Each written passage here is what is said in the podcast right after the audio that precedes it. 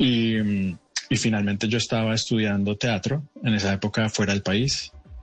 Y, y literalmente esto es como de película, pero llamé a, Colombia con esas tarjetas de, llamar, así como 1-800, llame, tiene 20 minutos para hablar, así que corra a darle la noticia a sus papás.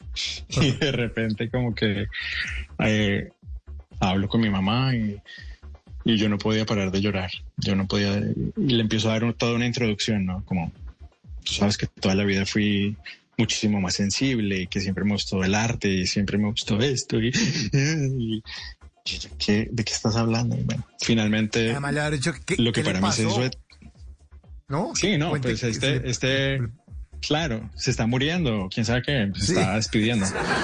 Y de repente como que me doy cuenta que, que no tenía ni idea y, y le digo, mi papá está ahí, me dice, sí, le digo, bueno, pónganme en altavoz en el teléfono de la línea de toda la vida, pues de, casa.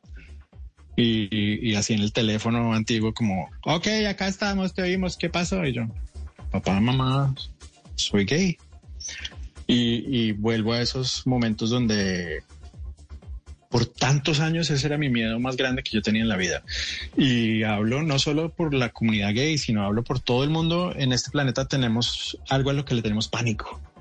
¿no? Y cuando la vida nos da la oportunidad de afrontar el miedo, mirarlo a los ojos, confrontarlo, en ese momento cuando yo dije esas palabras me acuerdo que hasta físicamente sentí como el peso liberado, como, como que ese primer respiro fue como, uff, que es esta carga tan grande que me acabo de quitar. Y lo que más me causa todavía risa es pensar que, que el mundo no se acabó. O sea, como que por un segundo uno como, soy gay. Y no, la vida siguió. Y exacto, no es como que se convierte uno en calabaza o no. Y de repente fue como de esos momentos donde pues mi mamá empezó a hacerme una cantidad de preguntas que, que fue muy lindo el momento porque es volverse a conocer, ¿no? Es como, bueno, ¿y, hace cuánto te has sentido así? ¿Y hace cuánto es? ¿Y hace cuánto has salido? Y tú estás con alguien en Boston, tú estás, no sé, como que empieza uno a como a recapitular todo lo que ha sido su vida y, por eso lo digo tanto también en redes sociales, cuando me llegan tantos mensajes privados de, personas que también están todavía en el closet o muchos jóvenes, ¿no? Que, que llega un momento en que la gente llega hasta contemplar el suicidio, acabar con su propia vida porque la gente alrededor de él, de él o ellos o ellas, bueno, se sienten literalmente que no hay escapatoria, que no van a ser aceptados, que, que este bullying va a seguir toda la vida. Y, y por eso me siento también muy honrado de poder decir que, que todo mejora,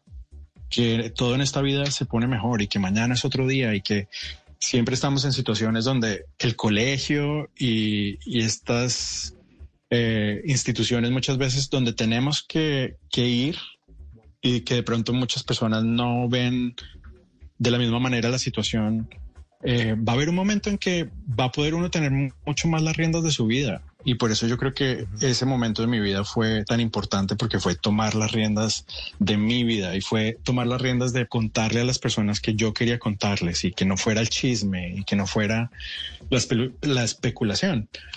Que, que, por otra parte, pues después de tantos años de, como te digo, a los 18, mis papás y todos mis seres queridos siempre, siempre compartí y empiezo a trabajar en la industria en, Colombia y, eso siempre fue algo que se habló eh, abiertamente. Y me he sentido el hombre más afortunado, como lo decía hace unos años en, en un video en redes sociales donde contaba un poco mi experiencia de, de contar con la suerte más maravillosa de nunca tener que que esconder, ni decir que tengo una novia, ni, ni tener un romance, ni crear eh, ningún tipo de, de expectativa falsa, sino he podido toda la vida celebrar quién soy y trabajar cada día en ser el mejor actor que puedo ser.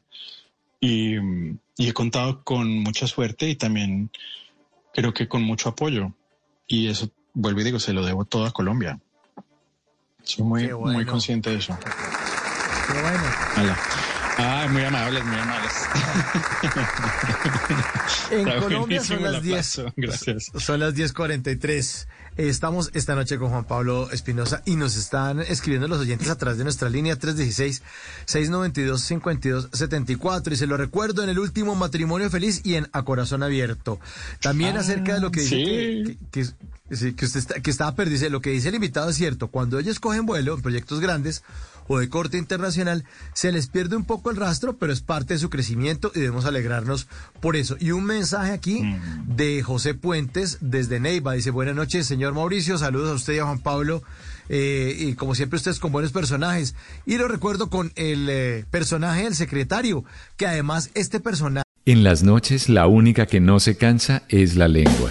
Por eso, de lunes a jueves a las 10 de la noche empieza Bla Bla Blue con invitados de lujo. Yo soy Lorna Cepeda. Yo soy Diego Verdaguer. Les habla Consuelo Les habla el Luzardo. chef Jorge Raúl. Hola, soy Carolina Cuervo. Soy Senado, la reina de la música popular. Yo soy Adriana Lucía. Yo soy Tato Devia. Blue, vamos a echar entonces el pote y el Con petanco. buena música, con historias que merecen ser contadas, con expertos en esos temas que desde nuestra casa tanto nos inquietan y con las llamadas de los oyentes que quieran hacer parte de este espacio de conversaciones para gente despierta. Bla Bla Blue, de 10 de la noche a 1 de la mañana. Bla Bla Blue, con María Macausla, Simón Hernández y Mauricio Quintero. Bla Bla Blue, porque ahora te escuchamos en la radio.